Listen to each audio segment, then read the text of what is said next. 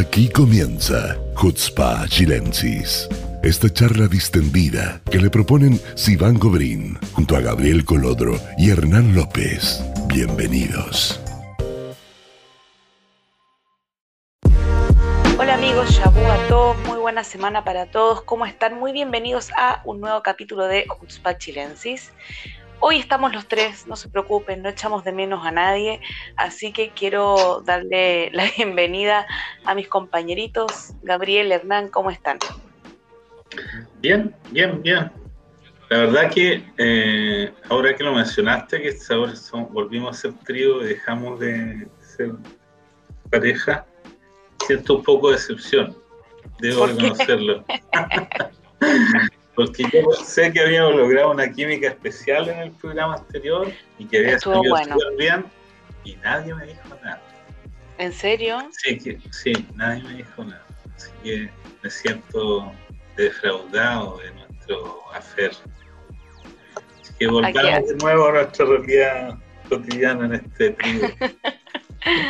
Pobre Gabriel. No, no, no, a ver, mira, bueno, primero que todo, muy feliz de estar de vuelta. Eh, tengo que admitir que eh, es primera vez que, escucho un programa nuestro en el que no estoy y me río.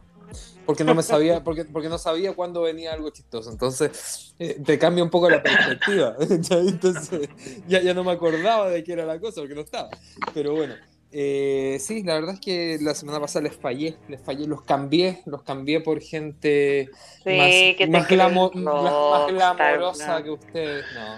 No, no, no, pero salió una, una oportunidad de, de, hablar con algunos ministros y, y, obviamente yo los quiero mucho, pero, pero no son Pero no tanto. no, no, no. No, surgió algo justamente el, el, mismo día y a la misma hora que había que grabar, así que igual estaba así con la vena como para conectarme. Ustedes lo, lo dijeron Los, en un momento. Lo, nos dimos cuenta, nos dimos cuenta, estuviste jodiendo por WhatsApp no sé cuántas veces que quería ir entrar. Pero está bien, cada uno con lo suyo, de repente pasa que cada semana alguno de nosotros pasa algo, pero seguimos, seguimos adelante, nos recuperamos y, se, y, y, y hacemos lo que hay que hacer. Oye, ¿tú cómo estáis? ¿Te escucháis como, yo como que bajaron la revolución? Estoy hablando bajito porque no quiero que nadie se despierte. Estoy hablando encerrada en el baño y no quiero que nadie se despierte, por favor. Así que hoy tengo un tono de voz más apacible, pero no porque yo esté apacible, no se asusten, es porque no quiero que se despierte nadie. Así que yo creo que lo que nos compete hoy es obviamente, obviamente, hoy eh, la verdad que yo prendí el celular y me encontré con la espectacular noticia y ahí se despertaron. Eh, con la espectacular noticia de la medalla de oro. Sigan ustedes con el tema, yo ya vengo. Bueno, Hernán, nos quedamos solos. Bueno, me, puse a alegar de que éramos tres y quedamos al tiro en dos. Claro, bajamos. Bueno, volvemos a, al, al bromance. Un romance gay ahora. Un romance, claro. es, no, no, no, no, aquí, aquí no, no es un tema, es un tema de, ¿cómo se llama? De compartir la virilidad. Qué mal sonó tu explicación. Sonó súper mal, pero ya no, no avancemos no, antes de que me mande otra. Ya, bueno, las Olimpiadas, las Olimpiadas. Hoy día tuvimos una sorpresa gigantesca y una gran satisfacción para todo Israel, que nuestra Linoy Ashram, Ashram se dice, voy Ashram. Ashram, Ashram. Nunca sé dónde ponerle el acento, pero Ashram. Eh, logró la segunda eh, medalla de oro en este, para Israel en estas Olimpiadas, que era algo, la verdad, que se esperaba, pero porque ella lleva por lo menos cinco años trayendo muchos premios a Israel, eh, pero como nunca nada es seguro y hasta el último momento los jueces eh, eh, no decidían si era ella o la rusa, tuvo un toque como medio dramático, emocionante la decisión y al final eh, eh, ganó la medalla trayendo una alegría gigantesca. ahora con mi hija que andaba de viaje en el, norte con sus amigos que iban viajando y me decía que escuchaban la transmisión por radio eh, mientras iban viajando y que se pararon a celebrar cuando se fue anunciado la medalla de oro. En fin, esta vuelta. Perdón el impas. Eh... Pero algo a este podcast, como que es algo cercano a la gente. Eh, la gente ya está acostumbrada. Ya. Sí. Un programa que hagamos normal, sin que alguien llore o salga o entra o desaparezca entre medio del programa. en nuestra entonces, se sentaron a... lo que entendí es que se pusieron a celebrar cuando dijeron que la medalla de oro para la gimnasta. Sí, pues lo decía que es una, una cosa que fue muy eh, masiva, digamos, como esta cosa, sensación de orgullo. Bueno, la verdad que con el otro chico que todavía no aprendo el nombre, Artum. Artum Pat. El apellido sí que no me lo den porque no tendría que verlo escrito y así, aún así me costaría. Pero él también fue una, ese fue con más sorpresa porque nadie sabía de su existencia hasta que repentinamente ganó la medalla olímpica. Bueno, él estuvo entrenando, el, entrenador de él contaba que entrenó desde los 12 años, desde que, o sea, desde que hicieron la liga. No, pues, eso es lo que cuenta el entrenador israelí, pues, pero él, él, contó que su verdadero, él tuvo dos padres, que lo llaman así, y el, el, ruso que lo entrenó desde que nació hasta que los 12 años, eh, que ahora está entre, como entrenador ilegal en Israel, eh, es el, sé si el verdadero héroe, pero el héroe inicial, el que vio el potencial en el niño. Sí, bueno, él tiene ahora, no sé si me equivoco, 24 o 25 años, creo. Y esta chica, Linoy, no sé cuántos años tiene, pero la campeona, o sea, la campeona, la, la, esta, la otra, la que sacó la medalla de bronce en taekwondo, eh, que ya tiene 19 años, es Hayelet. 19, claro, jovencito, jovencito. Pero ¿sabes qué? Otra cosa que quería aportar que tampoco nadie sabe mucho fue la performance que tuvo la selección de béisbol. Sí, ¿tú sabes más de eso? sí, porque ellos tuvieron, eh, pelearon cada partido y estuvieron a punto de, ganar medalla, pero en, eh, no me voy a poner a explicar las normas del, del, del béisbol pero es que imagínense los, que los partidos, todos los partidos se jugaban como en el fútbol, lo, el tiempo, los dos tiempos, más el agregado y penales. Todos los partidos fueron así. Mm. Así que realmente fue eh, una hazaña. Eh, y bueno, en Gesser teníamos el honor que uno de los jugadores es un miembro del kibbutz, Alon Leichmann, eh, que también emocionaba porque él toda su vida, yo conozco de niño, de niño, niño, toda su vida su sueño fue llegar a la Olimpiada y entre los muchos éxitos que ha tenido él en su carrera deportiva, logró este de llegar a la Olimpiada, que si bien no ganaron medalla, sí cumplieron una, una performance muy eh, honrosa. Bueno, yo justo vi ahora que les contaba antes en off una entrevista a, las mujeres del equipo, del equipo mixto de judo, que también sacaron medalla de bronce, y, la estaban, eran cuatro chicas y la, y la periodista, bueno, entre el, chiste de hacer que la periodista también haga judo, qué sé yo, apareció con el uniforme y todo, cuando se pusieron a hablar como más en serio, ellas decían que, o sea, les preguntaba si estaban nerviosas, por ejemplo. Dijeron, toda nuestra vida hemos entrenado para llegar a este momento, o sea, hemos ido a decenas de campeonatos. O sea, este no es nuestro primer campeonato, son decenas de campeonatos que, te preparan para esto y hemos pasado lesiones y hemos, paseado, hemos pasado triunfos y hemos pasado fracasos y frustraciones Y, es heavy en verdad, porque uno no ve como el backstage de toda la preparación, uno ve todo lo bonito, pero tú no ves lo que pasa atrás. Y la periodista les mencionaba el, tema de esta chica de la gimnasta americana, esta Simon Biles, que ella dijo que no iba a poder seguir compitiendo por, por temas de psicológicos, digamos que estaba con depresión y todo, ¿se acuerdan? No sé si ustedes lo escucharon. Sí, sí, sí. Y, y le preguntaron qué opinan ustedes de esto. Y una de las judocas dijo, o sea, eh, yo la admiro mucho porque ella se puso a ella misma primero, o sea, como prioridad para poder estar bien. Y a mí me pasó lo mismo, dijo y empezó a contar que ya le había pasado lo mismo, no en estas Olimpiadas, digamos en su vida, que tuvo que recurrir a, psicólogo y apoyo psiquiátrico, y dijo, no tengo miedo de decirlo, yo recibí apoyo psiquiátrico, porque dice, es como una bola de nieve, se va agrandando, agrandando, agrandando, y llega un momento en que, que afecta obviamente en tu performance deportista, pero tú eres un deportista y quieres llegar a tu objetivo, y para poder llegar al objetivo a lo mejor a veces hay que hacer como una pausa y ponerse a uno mismo como prioridad para poder estar mejor y dijo, y yo lo hice. O sea, como que humanizó mucho el tema de, la parte psicológica en los deportistas, que nosotros no lo vemos. No, mira, yo eh, tengo el privilegio de ir en una comunidad que hay hartos deportistas. De hecho, hay una chica jovencita que yo creo que la próxima vez va a llegar a la Olimpiada, Gaia, que tiene la de mi hijo menor. y ella entrena todos los días horas, horas. Ahora, el costo, como tú decías, que uno no ve, es que no hace la vida un niño normal. Claro. O sea, Gaia no, no va a las fiestas a las que va mi hijo, no va a los paseos a los que va mi hijo, ella está entrenando todo el tiempo.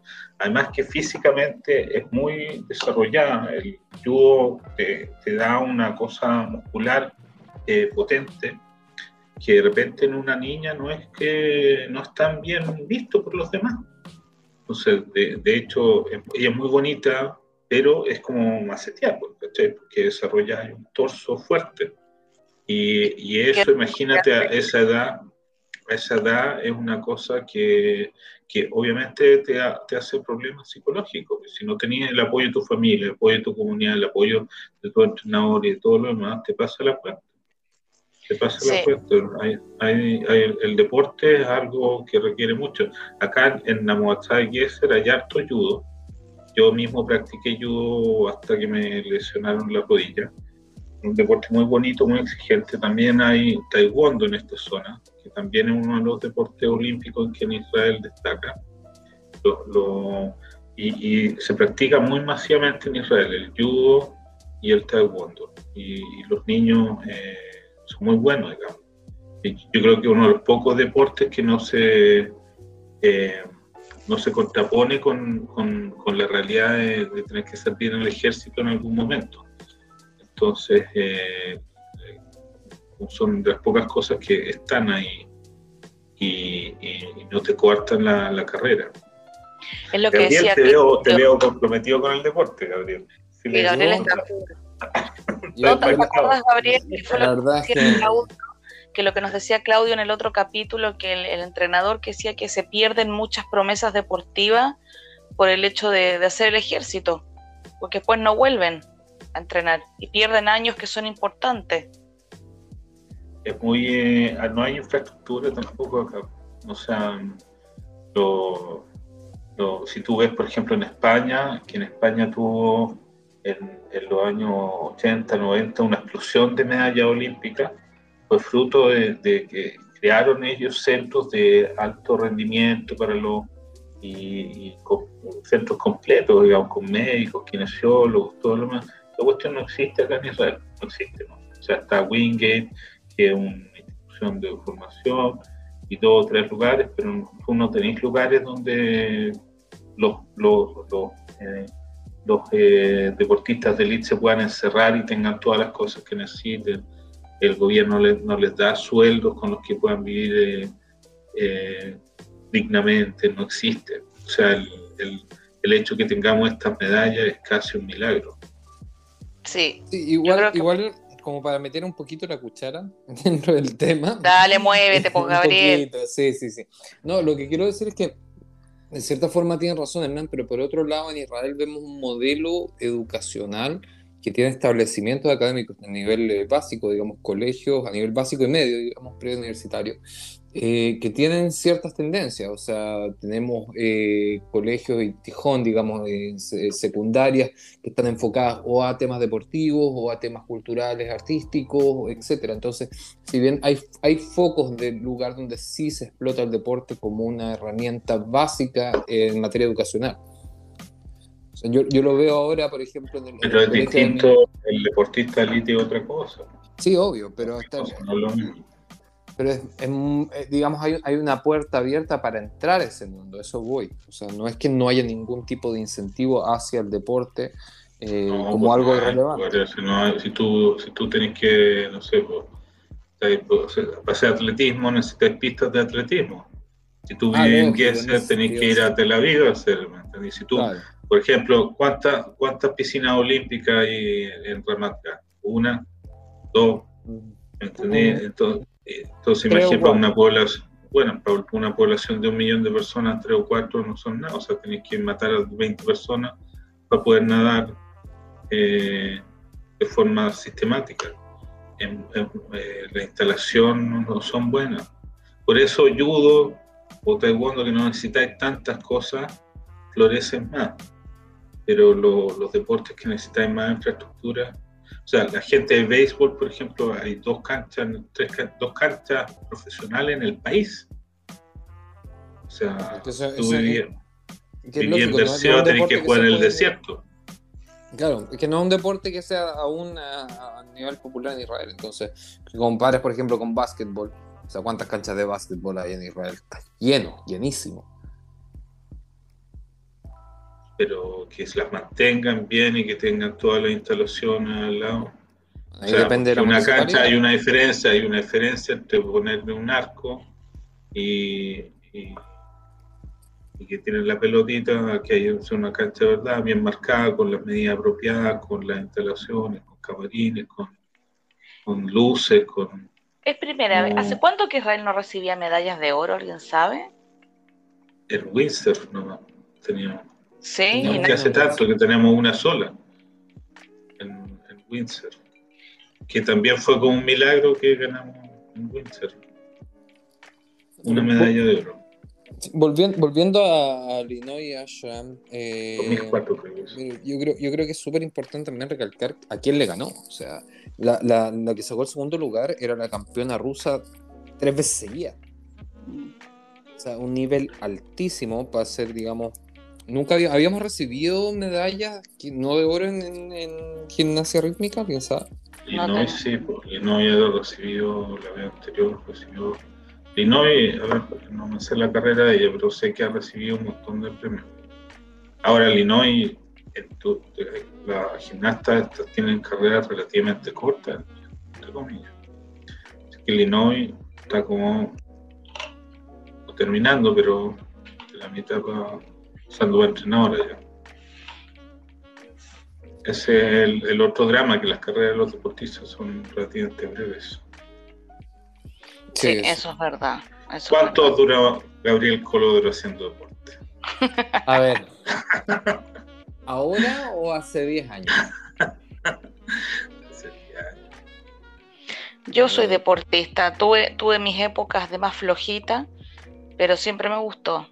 Eh, nunca hice nada profesional ni nada, pero siempre me gustó hacer deporte, la verdad, moverme. Sí, Van, eso es equivalente a un cuando era chico era rubio. No. yo te puedo decir, la gente que me conoce sabe que yo estuve muchos años practicando defensa personal, Krav Maga, yoga, estrenar en el gimnasio, eso no es un cuando yo era chico era rubio. No, no, no, no, porque es defensa personal un poco más desordenada que, el karate o que, o que el taekwondo, por ejemplo. Es distinto. O sea, el Krav Maga es como te vienen a atacar con un cuchillo, no sé, reviéntale una silla en la cabeza, ¿cachai? Podría ser deporte olímpico. ¿eh? Podría ser deporte olímpico. Pero a mí me encanta. lamentablemente antes del corona me, lesioné el hombro, me lo, me lo y nunca más me atreví a, volver, así que ahora estoy haciendo otras cosas, pero porque por, por todo este año obviamente el tema kinesiólogo y todo no fue muy constante, Así que, pues fue justo, justo antes del primer encierro que me lesioné. Así que, bueno. Yo, super, super, yo fui siempre un gran admirador de los deportes, mal deportista. Pero me gustaban, me gustaban los deportes. Traté de hacer muchas cosas. Algunas le hice, muy pocas le hice presentemente, la mayoría le hice de forma triste. Pero hice muchas cosas. Eh, es choro tengo una pregunta porque yo soy el, aquí el, más ignorante respecto a deportes, lo admito, soy yo. Así que, ¿alguien sabe eh, hasta cuándo duran las Olimpiadas? Porque la verdad es que para mí es un... Terminan ahora. están terminando. este era el último fin de semana que teníamos de Olimpiadas. Sí, sí, o terminan sea, ahora. O sea, hay, un, hay, un, hay una, un evento de cierre o algo. Sí, ¿ustedes saben cuánta plata se ganó, no sé si para Illinois es lo mismo, pero me sorprendió el chico este, el Artum, por su medalla de oro. ¿Cuánta plata en efectivo va a recibir? 500 mil shekel. ¿Ah, sí? Ese es su, eso es lo que va a recibir. No sé si lo recibe de, porque no sé de dónde lo recibe, no, no, creo que sea del Estado, digamos, yo creo que es de la competencia, pero del cuando Comité Olímpico. Sí, lo dijeron en shekels, no lo dijeron en dólares, así que como para aterrizarnos a nosotros, ese niño se puede comprar un departamento, puede poner un pie tranquilito. Poner, puede poner un pie para un departamento, no se puede comprar un departamento. No, puede poner, acabo de decir, puede poner un pie, puede poner un lindo pie. Que, que, pie tiene que guardarlo para tu gato, imagínate, es que tener un entrenador tuyo, un entrenador en un sueldo. Pero ya lo, tiene, bueno, ¿y quién se le paga esa cuestión? Y a lo mejor está, tiene algún tipo de, ¿cómo se dice? Em, de, de, ah, ¿cómo se es la palabra? Sponsor. Sponsor. No, claro, aparte que el, Estado algo tiene que ponerle un medallista olímpico, o sea... Sí, pues no pueden hacerse los locos. Ustedes tienen una visión muy, muy inocente del Estado de Rey. Yo podría decir, yo podría decir que hay otras personas con visiones inocentes, pero no lo voy a decir. No, pero yo, yo, creo que yo creo que sí, o sea, obviamente, a ver, eh, aquí, aquí hay, un, hay, un, apoyo logístico a todos los que compiten en las Olimpiadas representando al Estado, o sea, quizás podría ser insuficiente, qué sé yo, pero existe. Sí, no, no puedes decir, Hernán, que no hay cero. Mira, para esta Olimpiada en específico no lo sé, pero eh, ahí, o sea, los que llegan, la delegación que fue, claro, parcialmente sí, pero es que depende. Oye, mira, acabo de ver una, perdona que les interrumpa en su filosofía de, cuánto participa el Estado, una, una cosa de Wynet que me llegó ahora celular, la gimnasta Nadia Comaneci felicitó a la Illinois. La entrevistaron y la felicitó. Ella es legendaria. Además que es muy buena moza. Además que aporte micro machista. Sí, gracias. ¿Cuántos años tiene ya Nadia Comaneci? No tengo ni idea. Buena pregunta, pero es muy buena música acá le, tomaron una, no puedo ver ahora la, entrevista completa porque si no me saldría de la grabación, pero dice que es una inspiración para las generaciones jóvenes. Nadia Comaneci nació el año 61, o sea, ¿cuántos años tiene? 59. Y está, se ve mejor que Ay, Hernán, el comentario. Pero es que es una gimnasta, pues obvio que sea mejor que la mayoría de la gente. Y el otro día vi un hilo súper interesante en Twitter que mostraba como en, gimnasia específicamente, en las paralelas, en las barras paralelas, que yo me muero de susto cada vez que las veo porque es como que sentís que se van a caer o que se van a pegar, eh, como saltos que estuvieron prohibidos por el Comité Olímpico por ser muy, muy peligrosos y veis unas cosas que decís, no, o sea, no, no, no podí. Y una de la, una gimnasta, otra gimnasta rusa, que no me acuerdo ahora su nombre, quedó eh, eh, cuadraplégica. Por, eh, por eso. Ahora voy a buscar después el nombre, no me acuerdo. ¿Paralelas? Sí, en las paralelas, en las, en las barras paralelas, que saltan de una a otra. ¿No caché cuál es, no? Sí, pues, pero no veo cuál es el peligro de las barras paralelas. No, porque se, habían, habían saltos específicos que los prohibió el Comité Olímpico por ser peligrosos. Así ah, es. Ahora, las barras la barra paralelas es súper difícil. Yo una vez traté de hacer, porque mi papá era atleta y hacía barras paralelas y hacía aro. Y aro ni te cuento, ni siquiera alcancé a levantarme. Que fue así como que lo agarré y ahí quedé. Viste, Gabriel, Gabriel, podríamos haber estado ahora haciéndole barra, podríamos haber estado haciéndole barra en las Olimpiadas. Imposible, imposible. Es, la, la, argolla es una cosa muy, muy difícil. Pero, pero no, pues ya no, pues por edad. Sería como el entrenador de Rocky. corre, güey. Corre, corre. Pero hay, hay Olimpiadas para la tercera edad. ¿Puedo ir a eso? ¿Alguien sabe cómo le está yendo? Yo sé que a Argentina, por ejemplo, no le fue muy bien estas Olimpiadas, que el equipo estrella, que es el equipo de hockey de Argentina, que son las Leonas, eh, tenían eh, mucha, mucha fe y al final, eh, o sea, creo que sacaron medalla de plata, que obviamente no los voy a desmerecer, pero estaban con mucha fe y creo, no sé si sacaron alguna otra medalla en Argentina. Chile, no sé. Em, que yo sepa, no han sacado medallas este año, ¿no? O sea, está, este la prensa no ha mencionado nada. Estaban los primos Grimaldi que juegan, son los que juegan volei de playa, ¿no? Si no me equivoco. Y bueno, está el gimnasta Tomás González, que yo pensé que ya se había retirado, ya está como viejito, pero está participando igual. Y no sé si alguien sacó medalla. Yo no sé de, de medallas, pero estoy revisando ahora y veo que hay una tiradora es Kit. Francisca ah, eso era, bueno, para esos deportes raros Chile es bueno. tiro blanco, canotaje. Claro, canotaje, hay una, no, tenemos otro deporte raro. Como, como en la Argentina son para los deportes más aristocráticos, que son buenos para la equitación, para el rugby, el hockey. Claro, el hockey. Ok. Ok. okay. Oye, ojo, ojo, ¿saben, ¿saben cuántos deportistas hay en la delegación chilena? ¿Cuántos? Un montón, un montón. Creo que era la delegación más grande que había montado nunca. 58. N. En atletismo, canotaje, ciclismo BMX, freestyle, eh, ciclismo ruta, deportes acuáticos, ecuestres, grima, gimnasia, golf, judo, levantamiento de pesas, lucha, pentatlón moderno, remos.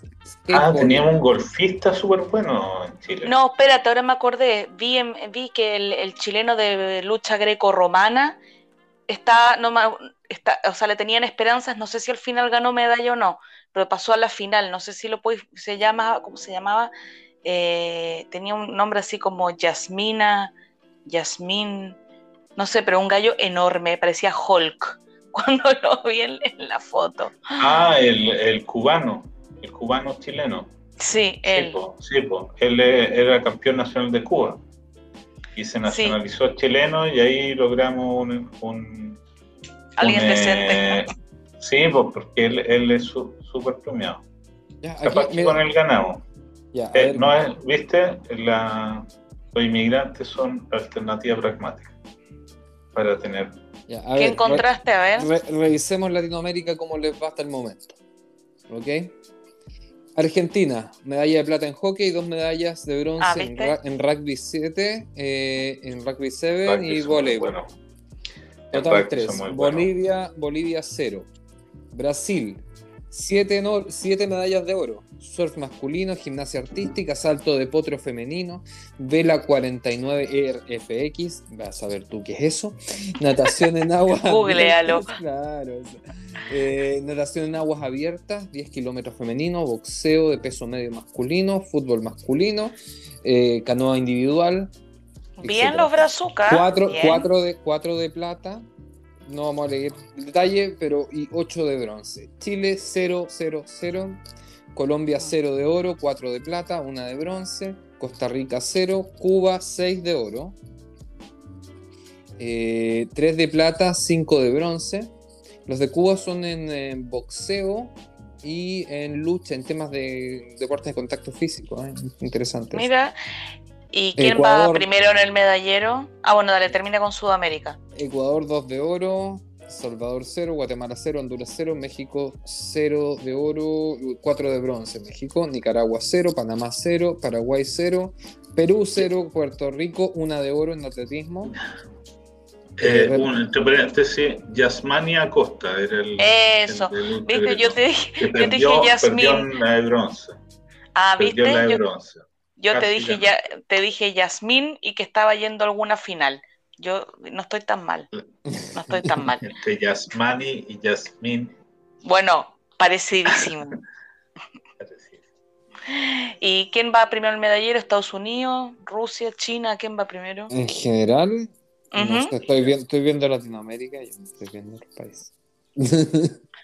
había una gimnasta, había una gimnasta eh, china que tenía 16 años y se veía como si tuviera 10. Y era seca. Se veía como feto, de seis meses. Los chinos se ven súper jóvenes, po. Se ven súper jóvenes. Que son el, biotipo. Son chiquititos y se ven como niños. Sí, pero ella, ella en especial destacaron que tenía 16 años, la niñita, que eran sus primeras Olimpiadas. Bueno, China tuvo una investigación también por el tema de los entrenamientos hace ya varios años. Pensé que iba a decir por el tema del COVID y yo te iba a hacer bullying. No, no, no, pero por el tema de, los entrenamientos a, niños, etcétera, y los sistemas de entrenamiento en Como abusivo, ¿no? Sí, sí, hay, hay, investigación al respecto, no sé en qué quedaron, obviamente, pero. Pero es que sabéis que todas esas cuestiones del deporte de los niños es como, tiene una cuota media sádica. Yo lo vi, me tocó ver harto eh, eh, campeonato de niños. Mi hijo practicaba yo y los rusos, cómo trataban a los niños, era desagradable. Yo me imagino los, papás también. Más, de más de una vez, más de una vez me agarré con algún ruso que le gritaba a su hijo porque el partido. Los trataban pésimo, impresionante. Qué horror. Bueno, con esto de los Juegos Olímpicos vamos a cerrar el primer bloque porque ya estamos, estamos filosofando mucho y tenemos quedamos agotados, quedamos cansados. Sí. No, nos cansamos mucho de deporte por hoy día, yo creo que ya. Gabriel no va a sacar ni, Gabriel no va a sacar ni a pasar al perro ahora. No, yo ahora, ahora voy por un par de, de, de, completos para balancear el tema. Yo el deporte que fui más exitoso fue el ajedrez. ¿En serio?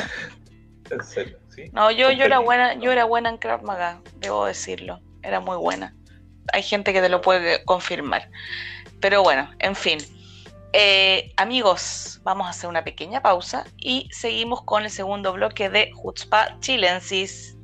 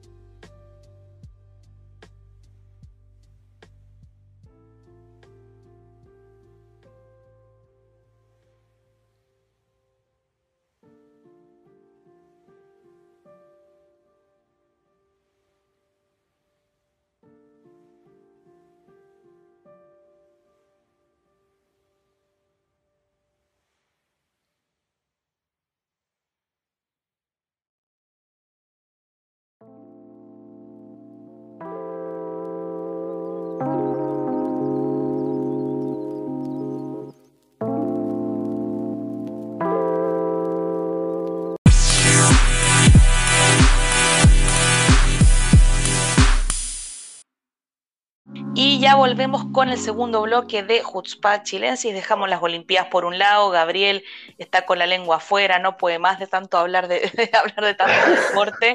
Se fue a tomar, se fue a tomar una bebida energizante. un, Gatorade. un Gatorade. Calambre la lengua. y vamos a hablar eh, de un tema que la verdad que esta semana fue, yo lo vi en todos los medios. Eh, que fue el tema del presupuesto. el presupuesto nacional, por fin se aprobó un presupuesto nacional 2021-2022.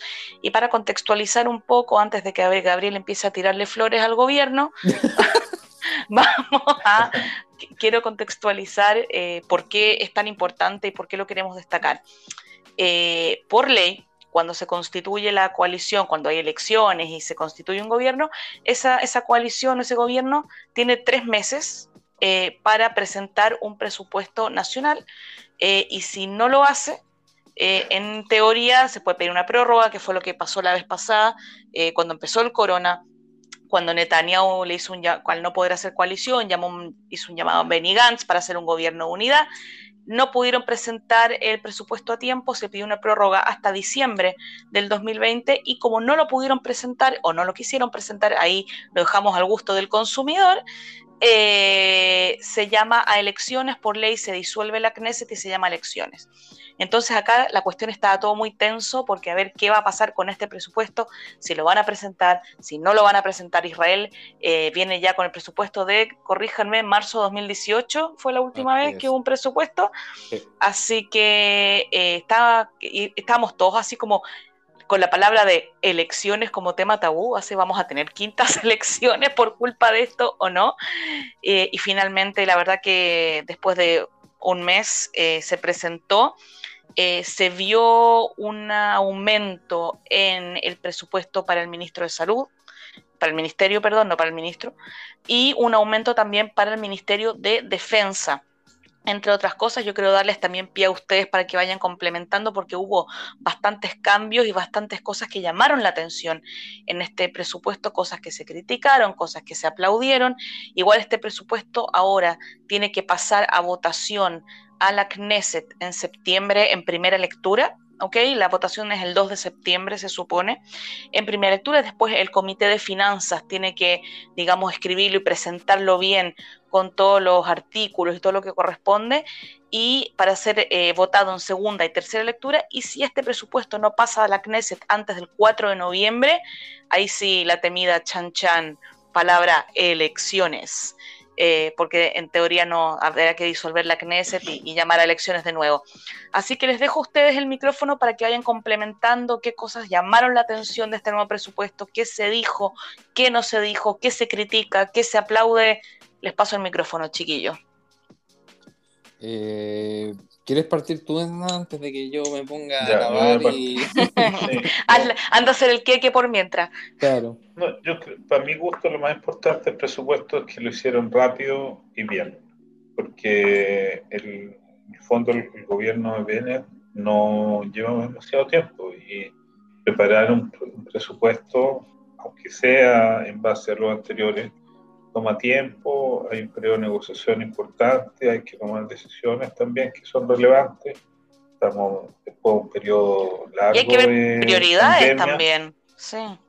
Claro, por eso, el, digamos, el hecho de la pandemia es una cuestión no menor eh, y se hizo. Yo creo que lo, lo primero que hay que decir es que es un signo de estabilidad importante para el, propio, la propia población y también para los otros países, para todos aquellos que trabajan Israel, eh, de repente se ve un poco mejor de lo que estaba antes. Y lo, lo, segundo que me gustaría comentar también es el aumento del presupuesto de defensa, eh, que en, en, la lectura rápida que leí, eh, destacaría primero como que se identifica claramente que hay que destinar una cantidad de dinero a prepararse para una confrontación con Irán y por otro lado se cumple una deuda histórica con las víctimas eh, de la, nuestras víctimas de la guerra o de los atentados eh, que necesitan eh, ser apoyados económicamente y también se destina una, una partida especial para eso.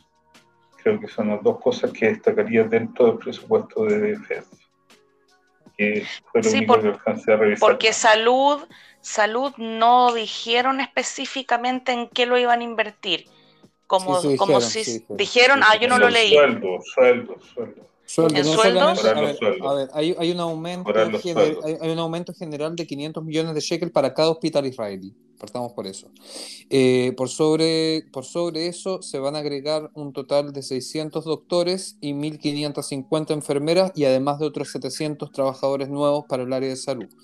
Eh, además de todo esto, em, se, se, está, se está en el fondo la idea es bajarle un poco la carga laboral también, porque después del, del corona, o sea, yo creo que pasó un, tema mundial, pero un tema que nosotros también tenemos que hacernos cargo, que la exigencia en tiempo y el recambio de turnos del área de salud es un tema clave, sobre todo en estos tiempos, que la, la, gente sigue teniendo las mismas enfermedades de todos los años y los accidentes siguen ocurriendo y la demanda por... Eh, como cualquier otro país, pero a esto le sumamos el corona. Entonces, sacamos de dónde sacamos doctores de las mismas áreas que han funcionado siempre. Claro. Es necesario integrar más y sin un presupuesto que acompañe esta integración de más equipos de salud eh, es imposible. Entonces, también obviamente hay un tema de, histórico en Israel de, protestas por justamente eh, sueldos bajos en el área de, para los doctores y enfermeras específicamente y el tema de los turnos también. O sea, vemos protestas cada seis meses, cuatro meses. Sí. Eh, y, eso es algo que se quiere solucionar. Eh, bueno, hay, más detalles. tengo una, una, pregunta abierta, porque la verdad que estuve revisando, no, no encontré ninguna explicación muy clara. ¿Cómo se financia todo esto? Estos aumentos de presupuesto, el no, el presupuesto no, el aumento de, los, de las partidas de dinero, ¿de dónde van a sacar plata? A ver, hay que entender que también al mismo tiempo que ha aumentado el, eh, todo, el, precio general de todo en el país desde el, digamos, el presupuesto se aprobó en marzo del 2018, estamos hablando de un presupuesto que se construyó durante el 2017. Eh, hoy día tenemos aproximadamente 800.000 israelíes más que el 2017. Eh, y eso genera obviamente también un aumento en más todos los áreas más impuestos, tenéis más gente que paga impuestos, tenéis un crecimiento también de los impuestos son proporcionales a los ingresos y los ingresos sí han aumentado desde el 2017, por ende hay una inyección orgánica de... A, los hello, tenía un año que no hubo trabajo, la gente no ha trabajado, ¿cuáles impuestos han pagado todos los, los desempleados? O sea, el impuesto lo paga igual, aunque, aunque recibas dinero del Bituaj que tiene un fondo para esto específico. Igual, tiene, igual pagáis impuestos. Igual pagáis impuestos. Pero no, no, perdón, no pagáis lo mismo si pagáis un sueldo mínimo que un sueldo dos veces tres más grande. Pagáis cantidades diferentes. No pagáis lo mismo. Y la gente estuvo ganando el mínimo.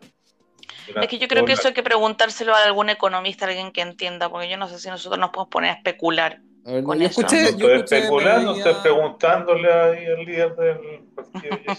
líder, líder. Cómo, ¿Cómo, va a financiar el gobierno el aumento? Gabriel, ¿cómo vas a financiar el...? ¿Cómo, ¿cómo voy a financiar? Bueno, vamos a devolver, eh, vamos a devolver los permisos al PUSICAT de volver a funcionar. No.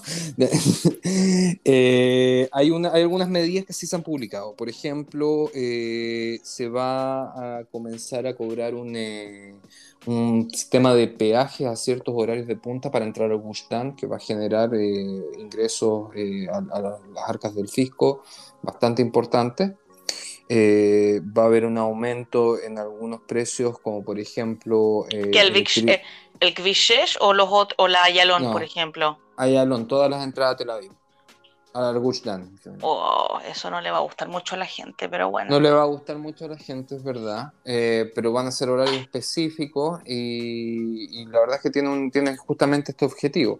Además que va a haber un aumento de un porcentaje bastante menor, eh, creo que, que, eran, si no me equivoco, un shekel en total aproximadamente a la locomoción pública por pasaje y eh, va a haber un aumento también en, la, en, algunas cuentas que son de, digamos, de carácter estatal, como podría ser electricidad.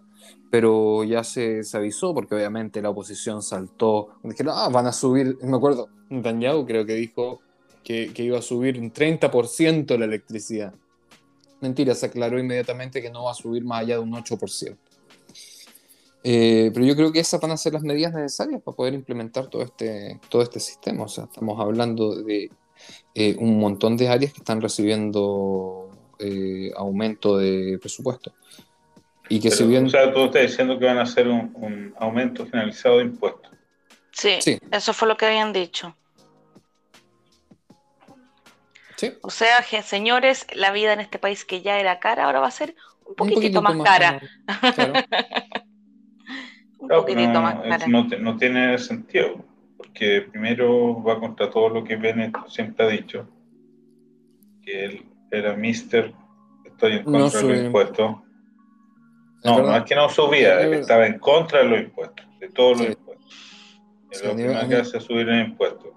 Y lo otro es subírselo, ¿por qué subírselo a todo el mundo? O sea, o sea, todo el mundo que ha estado sufriendo sin, la gente que no ha podido trabajar un año, le va a subir los impuestos.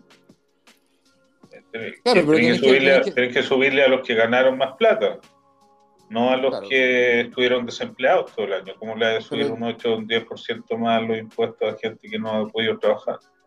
Pero tenéis que pensar que en Israel, por ejemplo, eh, un, eh, un impuesto, una, ¿cómo se dice? Una subida de, valor de movilización o un peaje de entrada a Tel Aviv eh, o al área del Gush eh, es algo que está cubierto por la ley, digamos, que el empleador, si es que es por un tema de trabajo, el empleador es quien tiene que pagar eso. Claro, está dentro de lo que te pagan de transporte. Claro. Entonces, digamos, sí no directamente a la población. Claro. claro, eso es verdad, porque por ley te tienen que pagar Nesiot.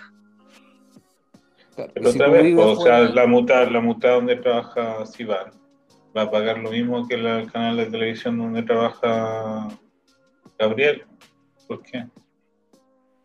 Uno tiene una intención de filantropía y el otro tiene una intención comercial. Si tú sido un, eh, si así pagar a los empleadores, eh, igual hay un criterio de justicia. Pero yo no creo que tenemos que sacar tantas conclusiones porque creo que nos falta información sobre eso a mí, me, a mí me, suena. A mí me suena que, hay una patita ahí que está faltando. Es que claro, es que se han anunciado algunas medidas. Hay que pensar que estamos recién a una semana de que se anunció y se aprobó dentro de la coalición el presupuesto. Falta que pase el comité de finanzas, como yo les dije. Y cómo se. Lo que pasa es que yo busqué la información, no la encontré, pues no encontré claramente indicado de dónde iban a sacar Por eso preguntaba. Yo creo que hay que esperar a que pase al comité de finanzas y después a, las lecturas. Ahí yo creo que vamos a ser más inteligentes. Y bueno, yo también creo que hay que asumir que, que, dentro de estos años se han aprobado presupuestos de emergencia. O sea, todos los ministerios han funcionado con en base, como, como te contaba Miki Levy cuando lo entrevistaste, Sivan, que en el fondo que han tenido que solicitar, qué sé yo, 40 eh, millones de shekel acá, eh, tantos millones de shekel acá, para ir parchando eh, necesidades de los ministerios, que, que, al final es la misma plata que sigue saliendo del fisco, digamos, y digamos no está, no está ordenada. Ahora, si, la diferencia es que aquí al aprobar este presupuesto se aprueba también los destinos de estos dineros. O sea, a, dónde se va a subir, eh, dónde se va a, implementar esta, estos boosts, digamos. Eh, a mí me parece que hay varias áreas que son, son sí interesantes de analizar. Por ejemplo, en el área de turismo se van a invertir 200 eh, millones de shekel extra, lo que ya estaba estipulado en el presupuesto anterior. en área de energía por ejemplo, se van a invertir 700 millones de shekel para generar eh, más sistemas de energía verde. Eh, en, eh, ¿cómo se llama? En el tema de igualdad social, se va, hay un presupuesto, si van, no sé si me imagino que tú ya lo viste, 300 millones de shekel para los sobrevivientes del holocausto y para los que emigraron después del 53 y sobrevivientes de, de Marruecos, Argelia e Irak no, es lo que se llaman los, eh, los dos eh, Magalim, se les diferencia acá. Hay dos tipos de, de aliot, digamos, de sobrevivientes, que son los que es el Magal Rishon, digamos, que son todos los que vinieron inmediatamente después de la, Segunda Guerra Mundial, que son la mayoría gente que salió de los campos de, Polonia, por ejemplo, y de Europa. Eh, la mayoría son alemanes, polacos, rumanos, húngaros, etc. Y el Magal Sheini, que es a lo que tú estás diciendo, son sobrevivientes de la Shoah que hicieron alía pero no inmediatamente después de la, de la guerra o después de la, de, la, creación del Estado, sino que son gente que vino mucho después, como por ejemplo eh, de la Unión Soviética, los marroquíes, todas esas zonas son gente que hizo alía mucho después y que ellos reciben mucha menos pensión que los que llegaron primero. Ahora, mi pregunta para ti, Sivan, es: sí. 300, millones de shekel al año. ¿Ya? ¿Es, ¿Es un buen incremento para esta área? ¿O, es insuficiente aún, según tú? Mira, yo no tengo los números exactos en qué se, eh, eh, en qué se, se, invierte cada cosa. Siempre cualquier incremento es bueno. Ahora yo lo veo en el día a día en mi trabajo en que burocráticamente para esta gente es terrible tener que estar consiguiendo estas pensiones porque les piden una cantidad de papeleo que es, es ridícula. O sea, estamos pensando que hoy día los sobrevivientes de la Shoah son gente que eran niños y que llegaron a Israel sin nada. Entonces, que le estén pidiendo, por ejemplo, los certificados de matrimonio a los padres, muchos no lo tienen porque llegaron sin ningún tipo de documentación, porque otra vez eran niños, no son gente que algunos sí llegaron con sus papás, pero hubo muchos que llegaron solos, entonces no tienen la cantidad de documentos suficiente. Gente me llama por teléfono y me dice, por favor, ayúdame a hacer este trámite porque el de Bituaj me está pidiendo que le mande un mail, un mail a una persona que no siempre va a saber usar un mail. Entonces es, es, es muy engorroso pedir... pero este eso, eso en todas las subvenciones todas las soluciones. Sí, pero estamos hablando de un público, Hernán, pero Hernán, estamos hablando de un público que no sabe, o sea, que para ellos lo más fácil es ir a Bituaglomí y darles el papel en la mano, pero tampoco se puede en este momento. Yo creo que 300 millones de shekels, obviamente que es un, eh, eh, o sea, todo aumento es bueno. No sé si es suficiente o no es suficiente, lo vamos a ver con el tiempo, ¿ya? Pero sí yo, pero, pero ojalá que estén bien administrados y que lleguen donde tienen que llegar todo, aumento es bueno si se destina. Por eso, porque lleguen donde tienen que llegar. la primera, los primeros anuncios que hizo Netanyahu en, su momento sobre la, la pandemia eran maravillosos, pero nadie pudo acceder a esa plata nunca. Entonces, ¿qué hicimos? Es un problema. es un problema. Sobre, eso, sobre eso también hay un, eh, hay un aumento para justamente para ese ítem eh, un, billón de shekels, un billón con B, eh, para, para, gente con necesidades, digamos, eh, extremas, digamos, a nivel económico. No sé cómo se administra específicamente, pero es lo que está anunciado. también tenemos, volviendo al tema de igualdad social, que me pareció no lo había visto antes, no sé si existía antes, pero hay presupuestos para la comunidad LGTBQ Ah, mira. Eh, sí. ¿En qué, por eh, ejemplo? No, no está especificado. A lo mejor en Amutoto, cosas así. Claro, pero va a haber un presupuesto desde el Ministerio de, Igualdad Social para, para las minorías de, género y sexuales en el país. Y ah, también eh, un, fondo adicional creado para avanzar en la oficina del estatus de la mujer de la, Bien. fomentación del estatuto de la mujer. Yo quiero, yo quiero decir otra cosa. Eh, lo que dijo Hernán, que lo dejaste ahí medio volando, pero lo encuentro súper importante, el tema del Ministerio de Defensa, de que, bueno, fuera de subir el presupuesto por una inminente o potencial amenaza iraní, el tema de los Nejetzal, de los, como, ¿cómo se puede traducir? De los heridos de guerra, que no son solamente heridos físicos, sino que también puede ser heridos psicológicos, porque yo lo he visto de cerca, y, de verdad que es, es un tema muy, muy, muy complicado y muy delicado y bueno, ahora que salió este pobre, este pobre chico que ya no daba más, que se prendió fuego al frente de la oficina del Ministerio de Defensa, que todavía está grave en el hospital por quemadura, eh, es, una, es una, una, lucha constante. O sea, también hemos visto manifestaciones de los, de los en Tel Aviv que, que reciben tres chauchas, como se dice, y son personas que dan la vida por el país y hay gente que tú ves y que físicamente a lo mejor está bien, pero psicológicamente es terrible cómo se derrumban. Ya es terrible.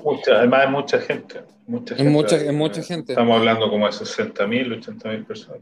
Es terrible. es terrible. justamente el otro día estaba escuchando un podcast de, de Cannes, de la radio de Israel. Eh, sobre... Estamos escuchando la competencia, no, es un podcast sobre, sobre música israelí, donde toman una canción y conversan con, sobre todo el proceso de creación de la canción. Y hay una canción que fue número uno todo el año 2020 en Israel, que se llama eh, Like a Stone, de Full Trunk. Es una canción en inglés eh, de una banda israelí, eh, que en el fondo si tú la escuchas, dices, ah, qué sé yo, linda la canción, un poquito depresiva, pero qué sé yo, bonita. El tipo contaba que en el fondo la, compuso después de volver de, eh, de si no me equivoco. Eh, y claro, como lidiaba él con su post-trauma de forma interna, sin ayuda, sin ningún tipo de ayuda externa. En el, fondo. El, coro de la canción dice que en el fondo es frío como. Gabriel, ¿Mm? hay muchos perdón que te interrumpa, pero es un tema que yo lo he visto de cerca, hay muchos Nejetzal que no saben que pueden acceder a, estos derechos. No se los dicen. No saben. Llegan por casualidad o llegan a, así como tienen que lidiar con esto toda su vida sin tener idea que pueden recibir plata por mes, que tienen beneficios no solamente económicos, sino que pueden tener apoyo psicológico gratuito, que pueden, no sé, tener descuentos en Arnona, en comprarse departamento, en comprarse auto, en irse de vacaciones, en lo que sea, y no lo saben. No lo saben porque el Estado no te lo informa. claro, hay, que pasar un modelo de, de, de subvención a modelo de derecho porque la gente, claro, no es algo de lo que se sientan orgullosos todos los problemas que tienen. Entonces, les cuesta, les cuesta era decir, mira, me pasa esto, esto, esto, esto. Obvio. Y por otro lado, y por otro lado, tenéis a los que van a exigir cosas con un abogado, pero en verdad no les corresponde, ¿cachai? Como que quieren hacer, con los que se quieren hacer los pillos, digamos, por eso son los menos pero en general los que sí se lo merecen y los que sí pasaron cosas, como tú decías, Hernán, muchos no lo dicen o no saben que lo tienen que decir o no saben a dónde tienen que ir a hablar y se enteran por el amigo, por el familiar, por el tío, por el primo y de repente te encontré con una cantidad de beneficios que existen y no, no sabía. Mira, acá, acá el ejército se ha lavado las manos mucho tiempo, porque toda esta gente tiene eh, archivos médicos, ¿no? estas cosas no pasan de un día para otro, o sea, hay, registro y el mismo ejército, lo mismo sistema de salud, el que debería automáticamente eh, entregar las ayudas y no que la gente de todas maneras ahí mendigando ayuda. es terrible, de todas maneras. Bueno, yo quiero... Yo, yo, antes quiero dejar un, un tema que, es, que no lo tocamos y que yo creo que mucha gente de la que está escuchando se la va a preguntar es ¿Qué sacó Mansura Abbas de todo este presupuesto? Dilo en dos palabras y cerramos el capítulo. ¿Ah? Dilo en dos palabras y cerramos el capítulo. Dos palabras, perfecto. Recibe 16 eh, billones de shekel para ser eh, invertidos en la sociedad árabe.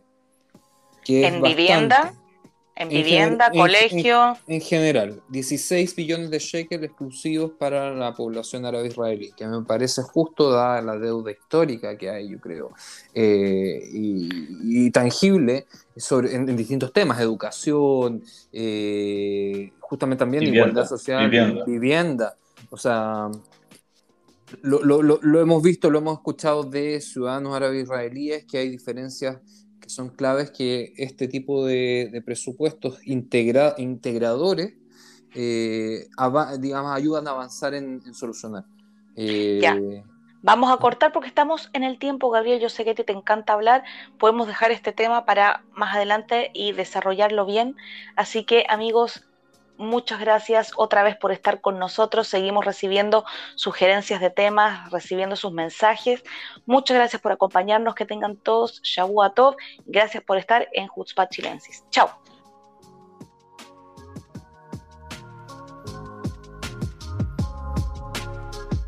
¿La pasó bien? ¿Le interesó lo abordado? Si es así, lo esperamos la semana que viene, en este mismo horario y lugar. Chutzpah Chilensis.